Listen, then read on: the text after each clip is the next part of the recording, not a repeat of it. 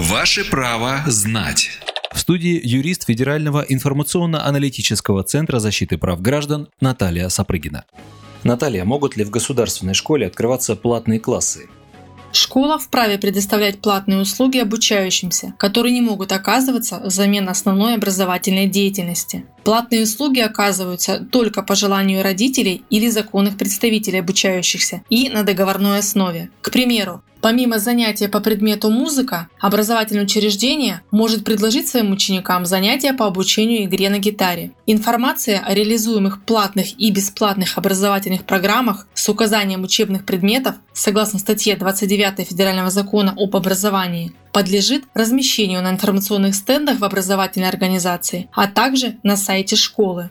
Чтобы определить, не нарушают ли права обучающихся действия образовательной организации при осуществлении платных услуг, выясните, входит ли платная образовательная услуга в состав той программы, которую ученик вправе осваивать бесплатно. Если не входит, то смело можно заключать договор платных образовательных услуг. Если вы считаете, что права вашего ребенка на получение бесплатного образования ущемлены, можете подать жалобу в отдел образования администрации района, в комитет по образованию или в органы прокуратуры.